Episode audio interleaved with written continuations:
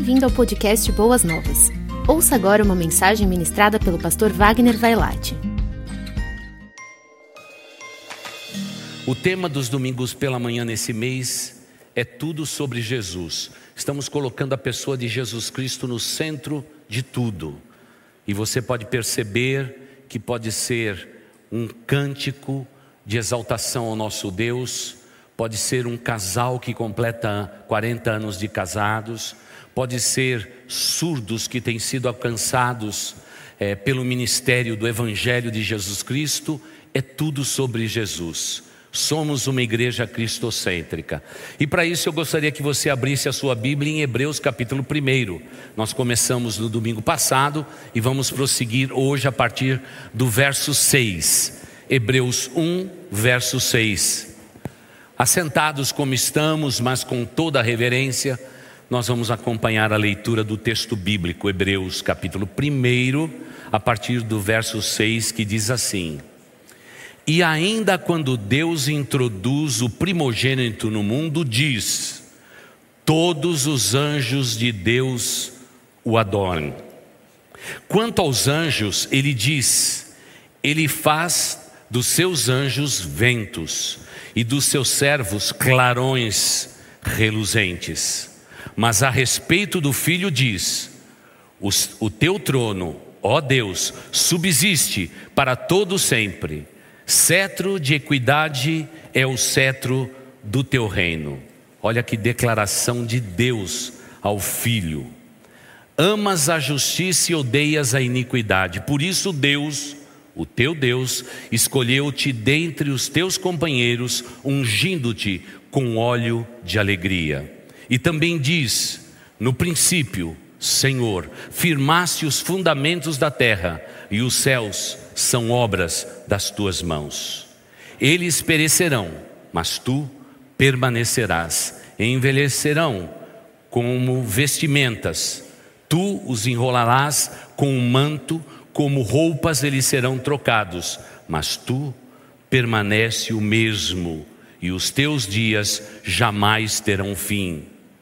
A qual dos anjos Deus alguma vez disse: Senta-te à minha direita, até que eu faça os teus inimigos como estrados para os teus pés. Os anjos não são todos eles espíritos ministradores enviados para servir àqueles que hão de herdar a salvação? Sim, são, são, são mesmo. Mas tudo isso por causa de Jesus. A centralidade de Jesus Cristo, principalmente em Hebreus, é tremenda. Parece que o que acontecia é que Deus queria agora concluir a sua obra convencendo os judeus, hebreus por natureza, por nascimento, da pessoa bendita de Jesus Cristo. Porque a Bíblia diz que Jesus Cristo veio para o que era seus.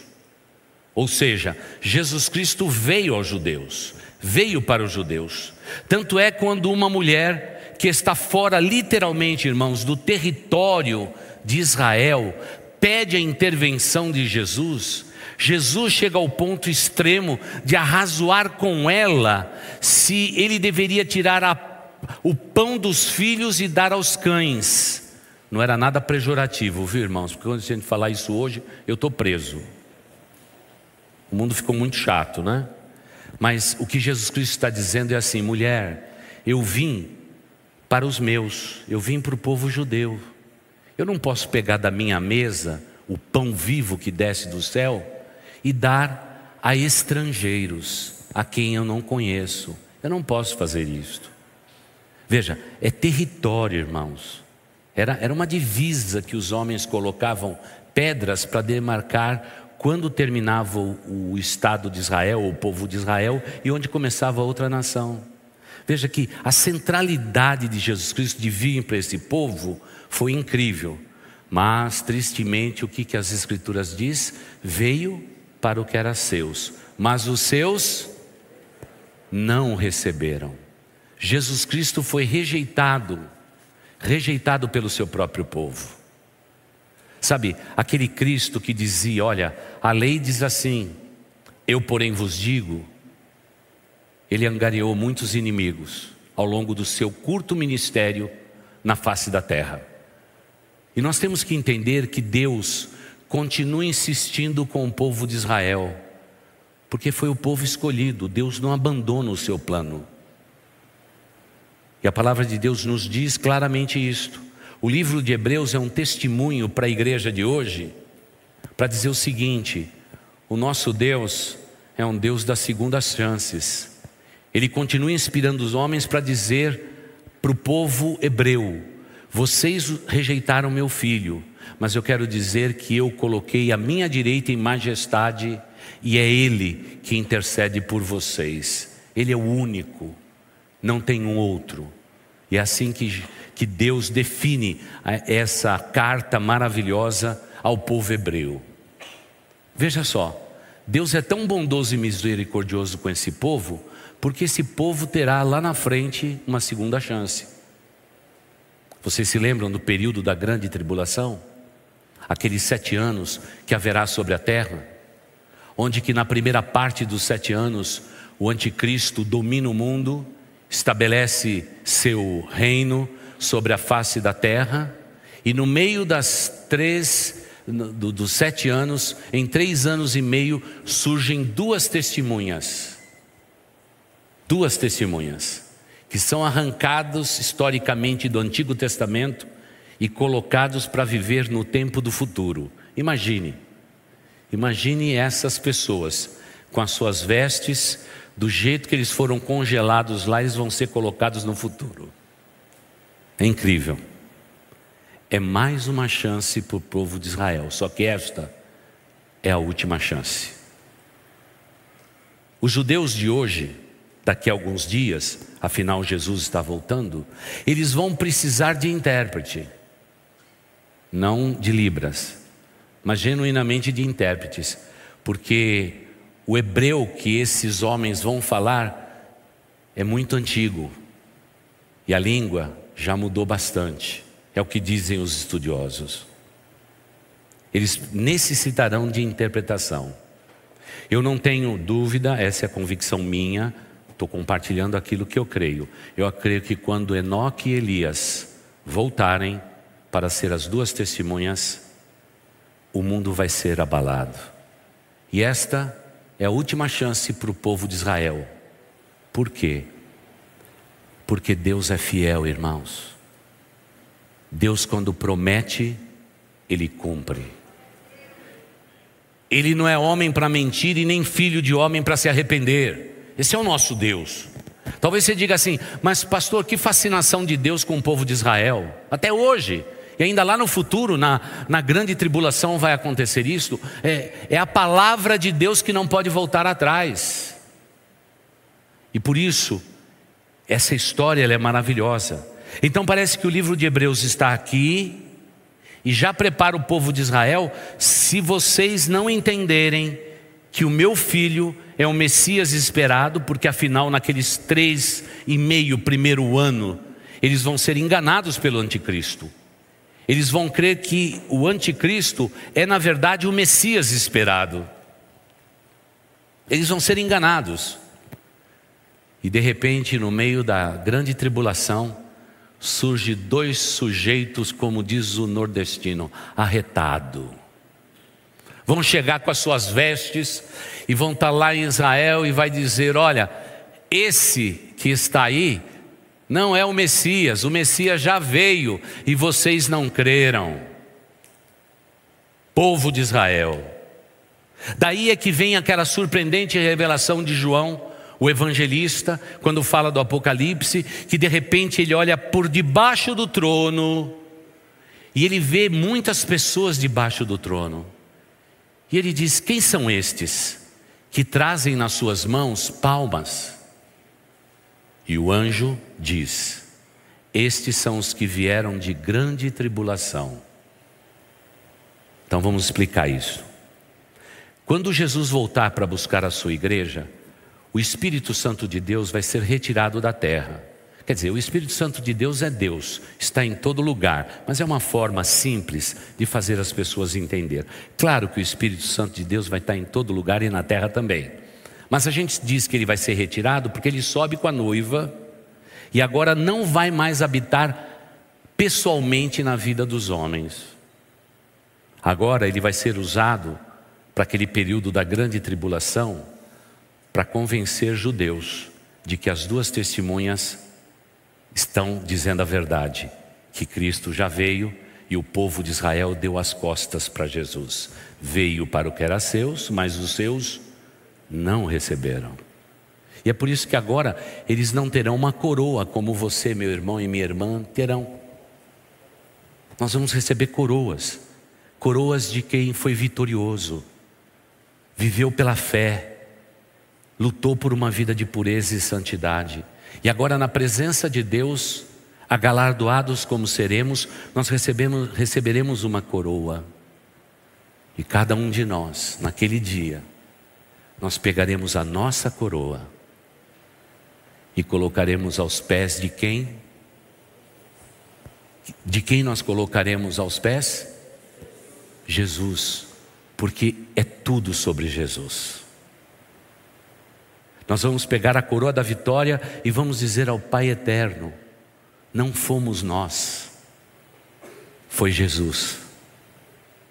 Estes outros estão debaixo do trono, aguardando a revelação dos tempos ainda. A ideia de estar debaixo do trono, escondidos, é momento de aguardar. Eles trazem palmas em suas mãos, não tem coroa.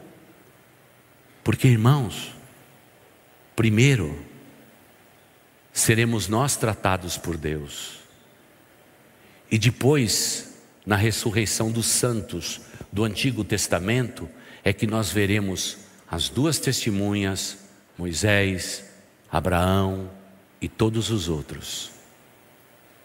Por que, que nós vamos na frente? Por que, que nós estaremos na frente? Por um só motivo. Como tudo é a respeito de Jesus, foi você que um dia, estando em uma igreja, lendo a Bíblia, ouvindo um programa de rádio, andando pela rua e lutando com Deus, você entregou o seu coração e a sua vida a Jesus Cristo nós estaremos na frente dos santos do Antigo Testamento. É simples entender. Se pudéssemos colocar a linha divisória aqui, todos os que vieram antes de Jesus, eles tinham que fazer duas coisas para poder ser salvos: obedecer estritamente os dez mandamentos e ter esperança que o Messias viria. Quem obedecia os dez mandamentos e aguardava a chegada do Messias, crendo nisto, seria salvo. Qual que é o padrão depois de Jesus? É você simplesmente crer que houve um que é a razão de todas as coisas, morreu naquela cruz em substituição pelo teu pecado e você espontaneamente você creu e entregou o teu coração e a tua vida a Jesus Cristo. Aquele é um padrão. Esse daqui é outro padrão de julgamento. Por isso que o apóstolo Paulo diz que ele estava tentando nos consolar a respeito dos que morreram em Cristo Jesus. Ele disse: Não nos enganemos, os que morreram em Cristo ressuscitarão primeiro. Depois nós, os que estivermos vivos, seremos arrebatados para nos encontrar no ar junto com essa turma aí e estaremos para sempre com o Senhor. É o que ele nos ensina. Esse é o privilégio de crer em Cristo Jesus. Por quê? Porque desde antes da fundação do mundo, tudo era por Jesus o Filho. Porque Deus Pai Deus Espíritos são iguais. Ele sabia que quem pagaria o preço, morrendo na cruz pelos pecados da humanidade, para corrigir o Éden, seria Cristo. Por isso que Cristo tem um nome acima de todo nome, porque só Ele pode salvar. Só Ele pode salvar. E veja a beleza do plano da revelação de Deus. Deus amou o mundo de tal maneira, vocês sabem todo o resto, né? E aí ele dá Jesus Cristo para morrer naquela cruz. E quando Jesus está pronto para subir aos céus, depois de passar 40 dias com, com os seus discípulos, ele diz: Importa que eu vá para o Pai, porque se eu não for, o consolador da parte do Pai não virá, e vocês estarão órfãos. Então é importante que eu vá para que ele venha. E a Bíblia diz que no dia do Pentecostes, a terra foi visitada pelo Espírito Santo de Deus. O Espírito Santo de Deus que habitava esporadicamente, momentaneamente na vida de juízes, reis, profetas, conforme disse o profeta Joel, em Atos capítulo 2, ele é derramado sobre toda a carne.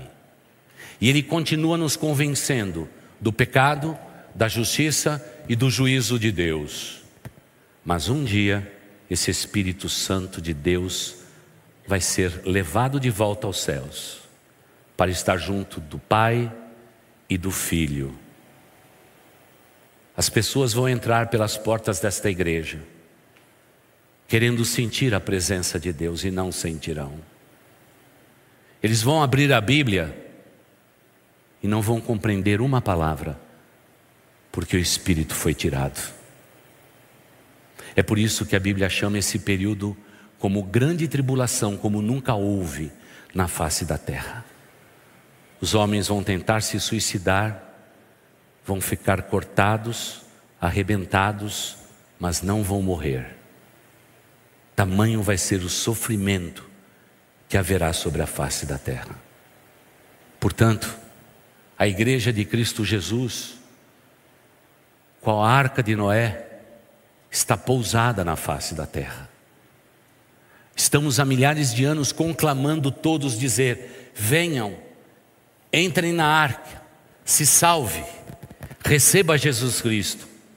Mas a semelhança de Noé, que durante 120 anos pregou que o fim viria, ninguém deu crédito à sua pregação. Mas eu agradeço a Deus porque a igreja de Cristo Jesus, ela tem pregado o evangelho e principalmente no nosso país, multidões estão se convertendo. Glória a Deus por isto. A salvação tem sido dada a esta nação. E amados irmãos, que maravilha é isto. Como é grandioso. E agora cabe à igreja preparar cada um de vocês doutrinariamente, através do púlpito, das nossas classes, dos nossos cursos de treinamento, preparando você para você crer nesta palavra e se preparar para o futuro. Agora, quando nós lemos o livro de Hebreus, eh, Deus está dizendo, gente, vocês não estão abrindo os seus olhos, vocês não estão compreendendo que meu filho é o redentor, é o Messias esperado, é aquele que já veio. Só que, infelizmente, o coração duro de vocês não conseguem compreender esta verdade, porque o Messias que o povo judeu espera até hoje é alguém que tem um viés político muito forte para colocar a nação de Israel como cabeça do mundo e não como rabo. Esse é o engano do povo de Israel. Mas agora, Deus diz nesse texto: Quem foi que eu convidei para sentar-me à minha direita e interceder pelos santos que vivem sobre a terra. Foi Jesus. Tudo diz respeito a Jesus. Ah, esse Cristo maravilhoso, que talvez os olhos de Adão e Eva não conseguisse compreender, e Deus didaticamente não se manifestou no paraíso como Deus Pai, Deus Filho, Deus Espírito, mas como único Deus. E durante séculos ele se apresentou como único Deus. Mas isto não impediu Jesus Cristo de aparecer no Antigo Testamento. Temos a certeza hoje que o rei de Salém, que recebeu oferta e dízimo de Abraão, era a manifestação do próprio Cristo. O quarto homem na fornalha era Jesus Cristo. Hoje temos a certeza que um semelhante ao Deus que Jacó viu na sua escada, naquela visão noturna, era o próprio Cristo. E podemos detectar Cristo Jesus pelo menos em seis outras ocasiões onde ele se manifestou na terra, porque ele é Deus. Porque todo o Antigo Testamento aponta para Ele. Todo o Novo Testamento aponta para Ele. E o livro da revelação do Apocalipse diz a respeito desse Cristo. Houve silêncio nos céus, diz João. Silêncio profundo. Porque naquele momento em que o livro teria que ser aberto e os seus selos quebrado, não havia em todo os céus alguém que pudesse abrir aquele livro. E disse: E aí eu, João, comecei a chorar, porque aquele era o momento. Os anciões estavam lá, lá estavam os anjos de Deus, querubins, querubins e serafins, todos eles ali, para aquele grande momento em que o livro seria aberto, mas no céu não houve ninguém que pudesse abrir o livro. E eu comecei a chorar, diz João. E um anjo gentil toca no ombro de João e diz assim: João, fique tranquilo, porque Jesus, o Cordeiro de Deus, o leão da tribo de Judá, ele é o único que é digno de abrir o livro. E aí João cessa a sua dor, porque aquele que era digno de abrir o livro era o único que tinha pago o preço para a vida de multidões de pessoas. Por isso, se você olhar toda a Bíblia, há um fio de ouro, um fio de ouro brilhante, que vem desde de Gênesis e vai até Apocalipse. Esse fio de ouro é Jesus Cristo. Por isso, amada igreja, nós não temos no céu ou na terra um nome mais poderoso do que o nome de Jesus Cristo. É por isso que as canções que cantamos sempre falam a respeito dele. E agora Deus declara o seguinte: Eu fiz o meu filho sentar à minha direita. É o lugar de honra. E sabe qual é a atividade principal de Jesus? Desde que ele subiu aos céus? Isso me encanta, irmãos.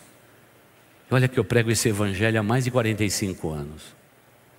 Irmãos, me encanta saber que eu e você, que a igreja de Jesus Cristo, ocupa um lugar tão alto no coração daquele que está sentado à direita de Deus em majestade. Ele intercede por aqueles que são seus. Por isso digo desse púlpito a todos esses anos, 27 anos pregando desse púlpito.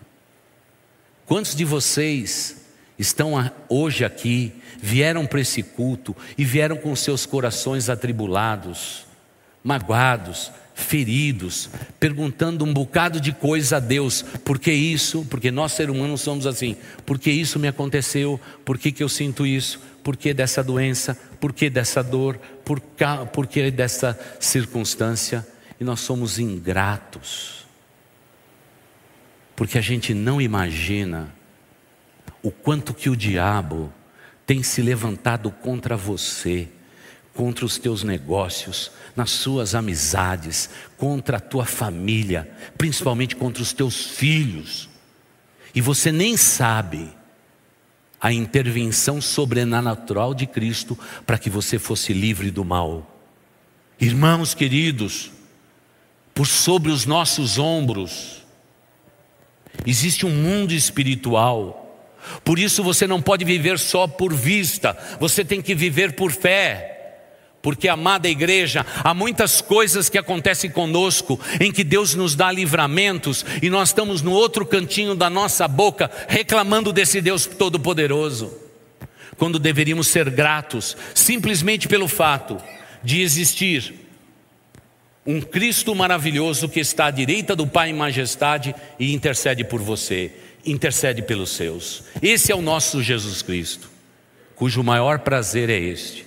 E há um segundo maior prazer que no livro de João é declarado.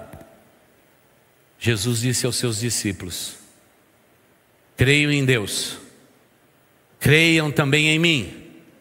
Na casa de meu pai há muitas moradas, vou preparar-vos lugar.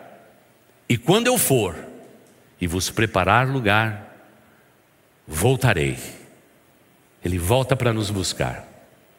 E aí ele declara algo maravilhoso: para que onde eu estiver, Jesus, estejais vós também.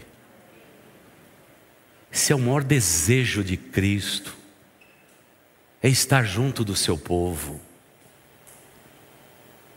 Irmãos, ele não volta para os sábios e entendidos deste mundo, ele não volta para os poderosos, ele volta para a sua igreja. Por isso eu tenho que amar meus irmãos de todas as denominações, irmãos. Eles são queridos, são amados. A mesma porção de sangue que me redimiu, redimiu cada um deles. E nós vamos viver eternamente nos céus. Vamos estar juntos para sempre. É algo, é algo que o, o mundo não consegue compreender. Essa convicção íntima nossa, isso que nos move à frente. É isso que não nos deixa derrotados, mas mais do que nunca, nos faz sentir mais do que vencedor por aquele que nos amou. Eu, o meu caso não foi diferente, não foi nada diferente. Quando o papai morreu 27 anos atrás, eu já era pastor desta igreja. Foi a primeira vez na minha vida que uma igreja inteira foi a um funeral comigo, na morte do meu pai. A igreja era pequena, mas todos foram. Cantamos hinos. Depois que o papai faleceu, vem a palavra dura dos médicos. Agora pega todos vocês aí da família e vai fazer um exame, porque essa doença que teu pai morreu é hereditária. E lá fui eu fazer exame eu fui o carimbado. Rins policísticos. Procurei os médicos e eles disseram que eu deveria fazer. Já tinha tido naquele ano uma crise muito grande e o que fazer? Mas eu me lembro quando os médicos lá no Hospital do Rim, doutor Medina, doutor Beltrame, disseram para mim: Ó, oh, nós, nós vamos se ver lá na frente. Não tem jeito, não tem como escapar dessa doença. Tá bom? Olha, você ouve a nutricionista, você vai ter que subtrair proteína da tua vida, você vai ter que fazer um monte de coisa aí. E você vai ter que se virar. Mas nós temos um encontro marcado lá na frente. Eu saí de lá, sentei num banco e disse: Senhor Deus, Tu és o Deus da minha vida. Senhor, eu me encontrei hoje com esses médicos maravilhosos, os quais respeito tanto. Senhor, me dá um texto da tua palavra para nesse momento trazer direção para a minha vida. Eu peguei o carro, voltei lá de Vila Clementino, Vila Mariana ali, voltei para casa. E no meio do caminho passei em frente a uma funerária que está até hoje lá. Parei na funerária. Olhei para ela e disse: Senhor, eu já entendi o que o Senhor quer me ensinar.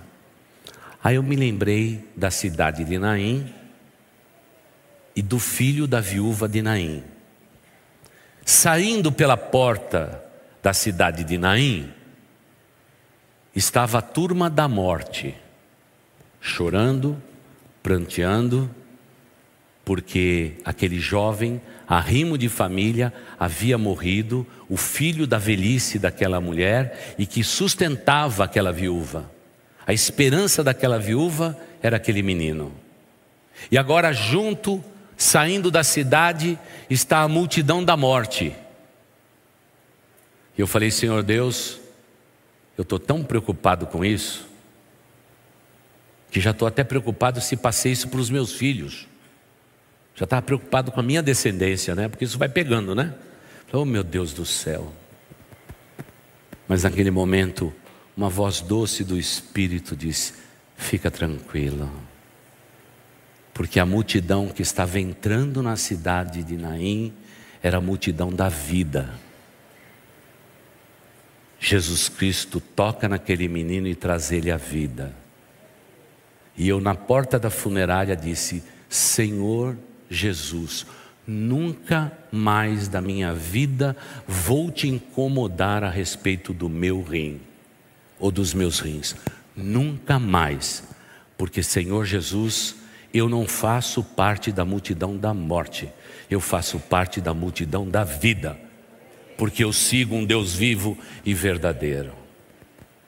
E esses anos todos foram interessantes, porque quantas vezes eu orei por vocês, quantos foram curados, quantas mulheres cujo ventre estava cerrado e hoje são nesta igreja mãe de filhos, alegres e felizes.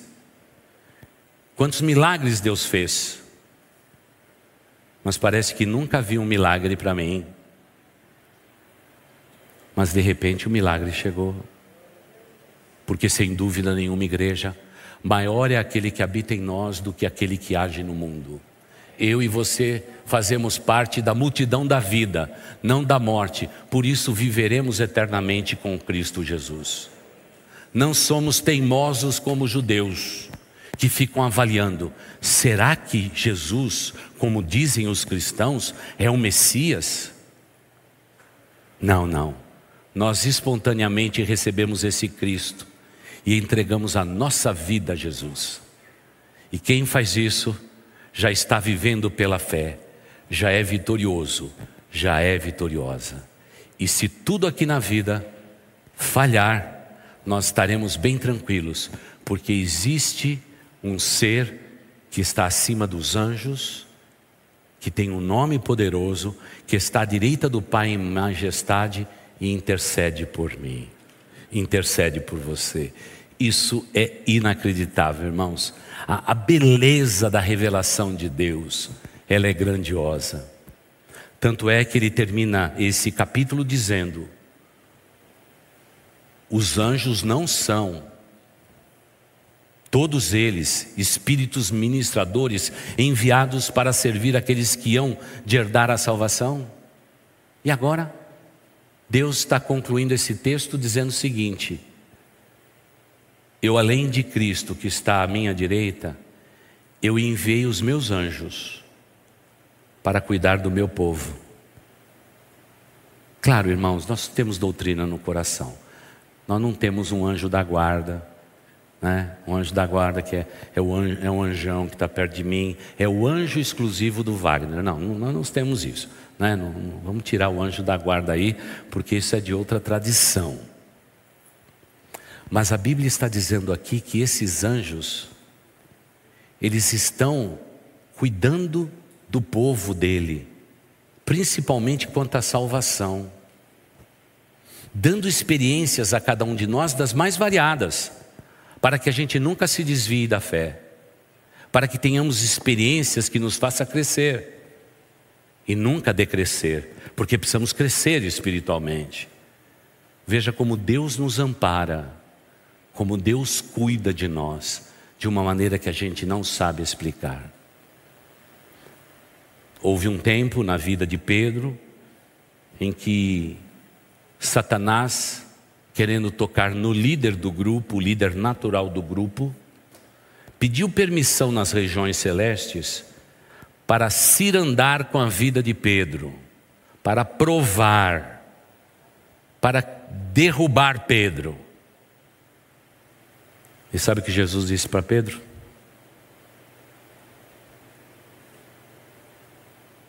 Não foi dada permissão, porque Pedro, você é meu.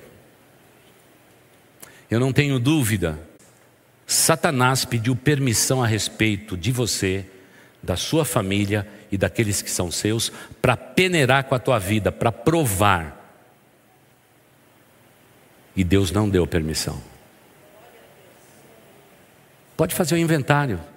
Você vai dizer, pastor, eu não sei. Eu não sei aquilatar algo assim. É, pois é, sobrenatural, não dá para aquilatar. Mas por que não somos destruídos uma vez que inimigo já temos? E ele veio para matar, roubar e destruir. E o que ele quer fazer na nossa vida é matar, roubar e destruir. Então por que, que ele já não destruiu? Por que, que ele não matou? Por que, que ele não roubou a gente por completo? É porque existe alguém que está à direita do Pai em majestade e diz: Eu tenho a palavra final a respeito deste meu filho e da minha filha, porque não existe no universo alguém que te conheça melhor do que Jesus Cristo, o Filho do Deus vivo. O inimigo pode se levantar, pode tramar contra nós, mas irmãos, vamos prevalecer, porque maior é aquele que nos defende nas regiões celestes, é o Cristo de Deus, é o maravilhoso Cristo, o invencível Cristo, o amoroso Cristo, é Ele que defende a sua igreja e o seu povo, é lugar de honra, é lugar maravilhoso.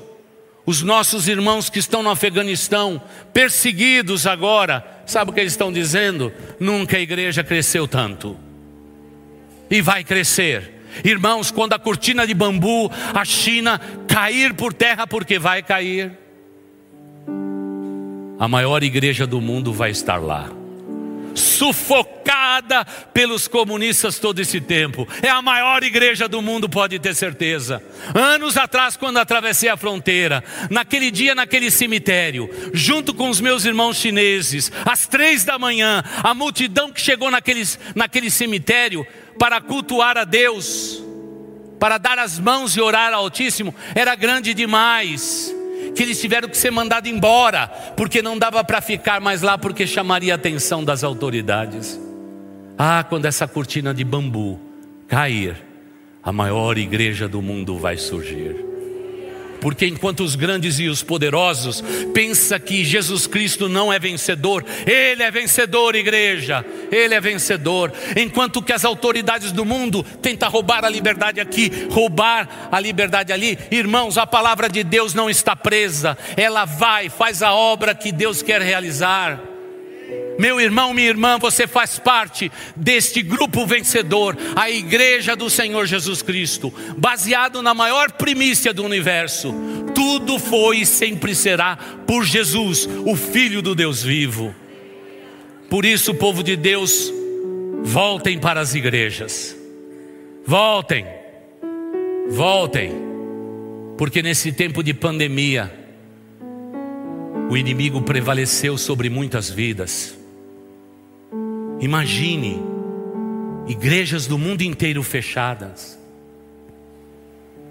Como um maligno ele prevaleceu. Mas vamos dizer ao maligno: maligno, pode se preparar, porque o tempo que a igreja perdeu, nós vamos ganhar tudo de volta. Porque maior é aquele que está em nós do que aquele que age no mundo. E agora, o livro de Hebreus vai dizer que Jesus Cristo está à direita do Pai e intercede por nós. Os anjos nos assistem para cuidar daqueles que são seus.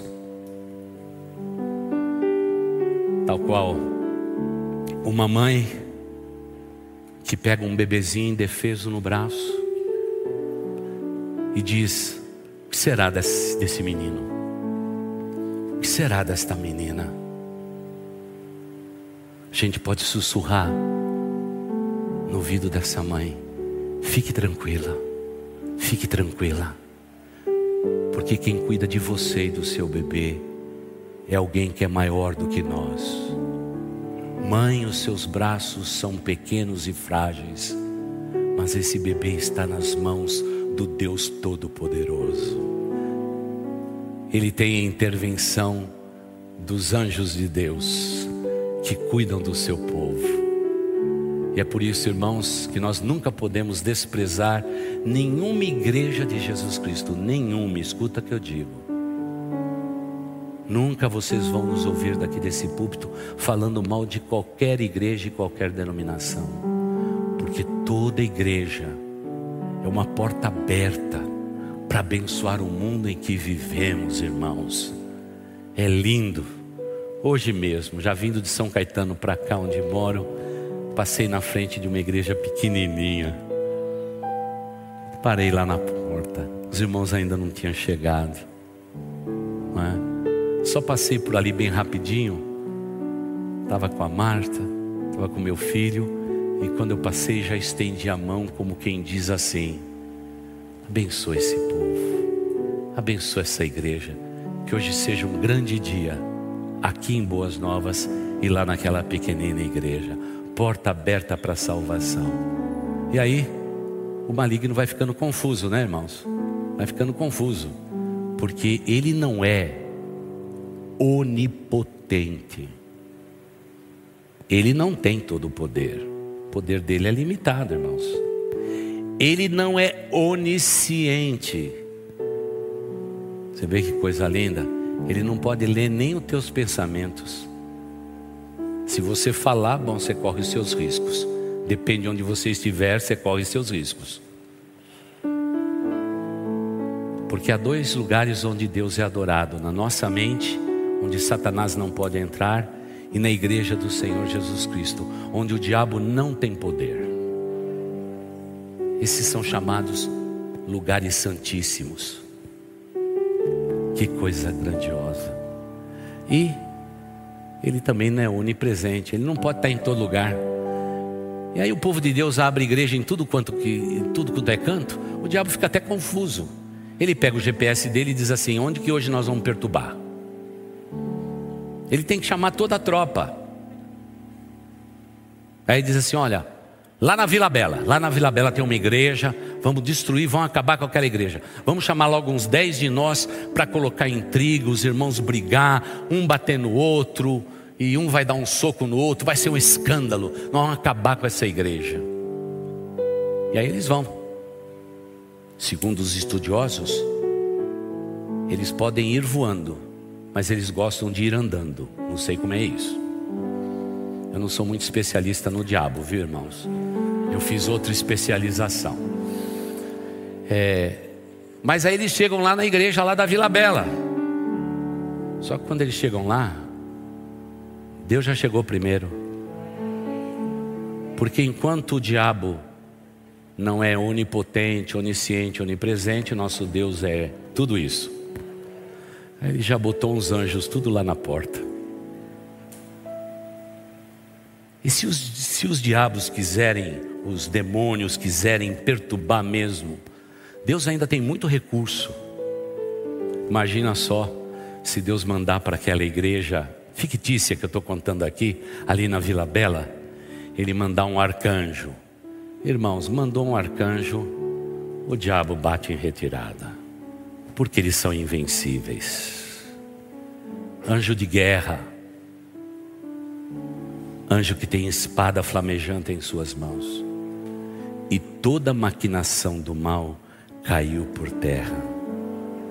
Mas esse mesmo Deus dá ordem a teu respeito, meu irmão e minha irmã, desde que você invoque o nome do Senhor Deus.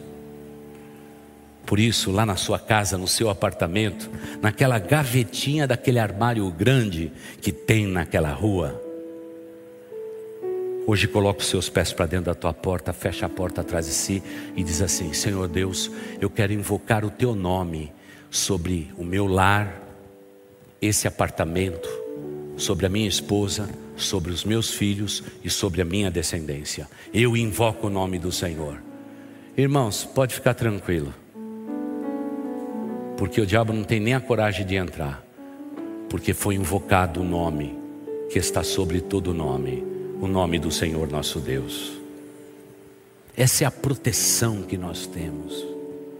Mas muitos de nós, por não ter doutrina no coração, nós achamos que nós vivemos de, bra, de peito aberto para encarar potestades, anjos demoníacos, a vida comum, a luta que nós temos que viver para ganhar o pão de cada dia, que é uma verdade na vida de todos nós, Querida igreja, nós não estamos sozinhos. Nós não estamos sozinhos. Os médicos que estão aqui, vocês não estão sozinhos naquele centro cirúrgico. Talvez teus amigos estejam, mas vocês não. Você, advogado, advogada, você pode comparecer diante do maior tribunal. Você não está sozinho. Você não está sozinha. Minha irmã querida, você preparando alimento para a tua família, você não está sozinha. Deus está com você, porque essa foi a ordem que Deus estabeleceu para cuidar daqueles que são seus. E vocês são tão amados, tão queridos, que nós vamos andar por ruas de ouro, vamos habitar em grandes mansões e nós vamos viver para sempre com o Senhor nosso Deus. Hoje mesmo alguém me perguntou, pastor, é, eu queria fazer algumas perguntas para Deus. Quando eu vou ter oportunidade na vida eterna? Eu disse, minha irmã, fica tranquila. Segundo a Bíblia, você não vai fazer pergunta nenhuma. Ela ficou frustrada. Oh, pastor, eu queria perguntar qual era o espinho na carne de Paulo. Falei, não vai precisar, porque você vai receber a mente de Cristo e um corpo de glória. Você vai olhar para Paulo e já vai ter resposta. Veja como é lindo que Deus planejou. Planejou para aqueles que o amam. Por isso, eu gostaria que a gente terminasse o culto de hoje de manhã dessa forma.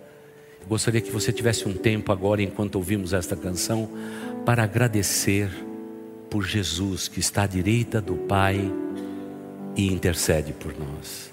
Eu queria que você agradecesse pelo nosso Deus, autor desse plano de redenção, que vai ser concluído em breve, porque afinal, o final de todas as coisas está mais próximo de nós do que imaginamos.